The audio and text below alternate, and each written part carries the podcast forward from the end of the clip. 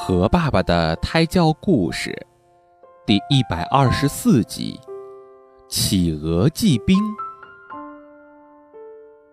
狮子大王住在很热的非洲，夏天来了，狮子大王不停地叫着：“热呀，热呀！”豹子说：“听说在南极有一种很冷很冷的东西，叫做冰。”狮子大王说：“是吗？那我倒要看看冰它究竟是什么样子的。”他立刻给南极的企鹅写了一封信，请企鹅寄一块冰来。好多天以后，企鹅收到了信。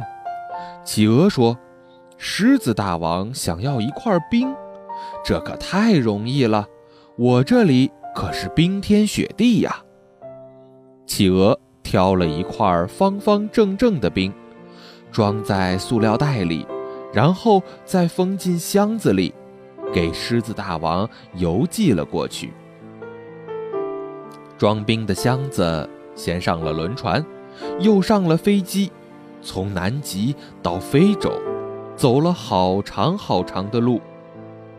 过了很多天，狮子大王终于收到了箱子。他打开箱子一看，觉得非常奇怪。咦，箱子里怎么装着一袋水？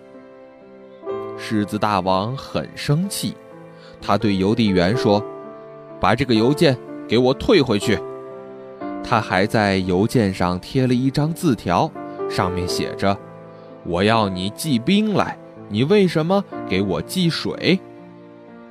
又过了很多天。企鹅收到了退回来的箱子，企鹅连忙把箱子打开，箱子里的那个塑料袋里是一块方方正正的冰。企鹅看看箱子，又看看狮子的字条，这明明是冰呀！狮子大王怎么说它是水呢？哎，这下企鹅。也糊涂了。好啦，今天的故事就到这里了，宝贝，晚安。